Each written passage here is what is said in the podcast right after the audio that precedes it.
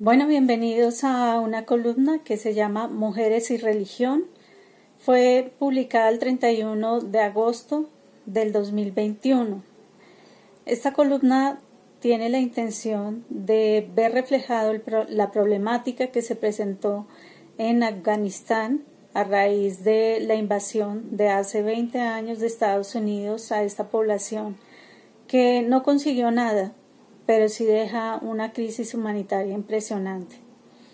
Y dice así, el mundo se sorprendió por el ascenso de los talibán en Afganistán. El pueblo afgano es el perdedor. Veinte años después de la intervención armada de Estados Unidos, fotos y videos que han estado circulando evidencian el sufrimiento que se vive en este país.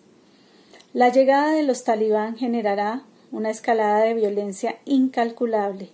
Es bueno recordar que en 1996, entre 1996 y 2001, los talibán impusieron una visión ultra ortodoxa de la ley islámica, que impedía a las mujeres estudiar, trabajar y salir de casa sin un hombre, llevando un velo que cubre todo su rostro.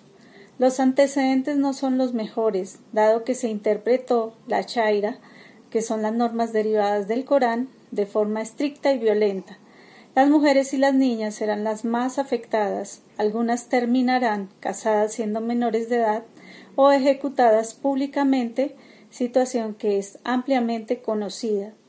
Más allá de esto, es necesario decir que varias religiones se han encargado de dar un trato cuestionable a la mujer, algunas incluso, como ocurre en el caso anterior, han borrado a las mujeres del espacio público y las han hecho perder sus derechos para convertirlas en objetos, de acuerdo con las interpretaciones o leyes anexas a los libros que hacen parte de la principal fuente de su fe.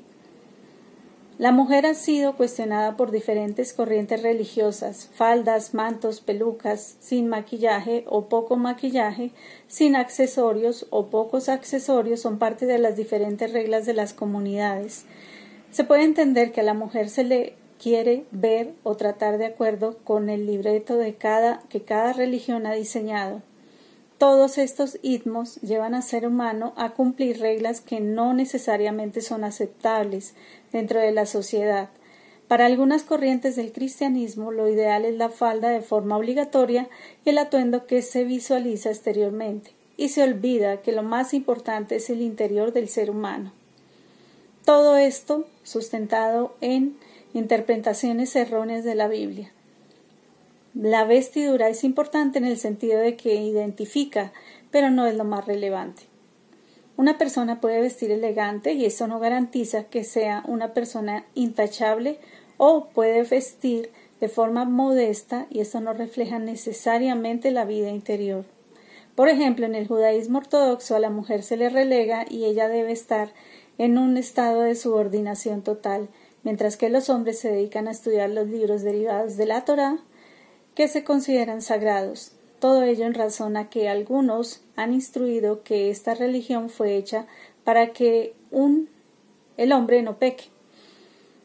Todas las mujeres se cubren el cabello, ya sea con un manto o con una peluca, y la mujer debe trabajar, sustentar a su familia, que suele ser numerosa, con base en reglas de procreación. De esta manera se puede seguir mencionando más religiones que han dado un uso atribuido a la interpretación personal, radical e incluso violenta de las leyes religiosas. Permite ver que las religiones en su mayoría invocan a Dios para justificar sus actuaciones. En el caso de los talibán, ellos están mostrando una faceta conciliadora y moderada, conociendo que están siendo observados por el mundo, prometiendo respetar los derechos de las mujeres, pero la desconfianza es absoluta por sus antecedentes. Aunque existe gran apoyo de la comunidad internacional para evitar la violación de, los derechos, de las mujeres y de la comunidad en general ante la crisis que se presenta. La cuenta oficial de Naciones Unidas publicó un trino el 16 de agosto que mencionaba el pronunciamiento del secretario general Allí manifestó las preocupaciones e inquietudes de la comunidad internacional. Un trino en español en español lo leo, que decía los próximos días serán esenciales, el mundo está mirando. No podemos ni debemos abandonar al pueblo de Afganistán. Este trino lo respondió Muska Daxdaganer, una profesora de la Universidad Americana de Afganistán, que dice, sabe que la ONU fue creada más que para mirar y tuitear, ¿verdad? Esto permite interpretar que la comunidad internacional se puede preocupar y hacer pronunciamientos, pero esto no representa una ayuda ante la crisis humanitaria y de género que vive la región, tal y como ha ocurrido durante años a la vista de todos. Sabemos que una vez se quite la mirada de la situación, muchas mujeres serán abandonadas a la suerte del régimen talibán. Esa es la columna Espero que reflexionemos porque las mujeres estamos siendo tratadas de manera muy diferente y siendo discriminadas en diferentes espacios de este mundo. Vale la pena reflexionar.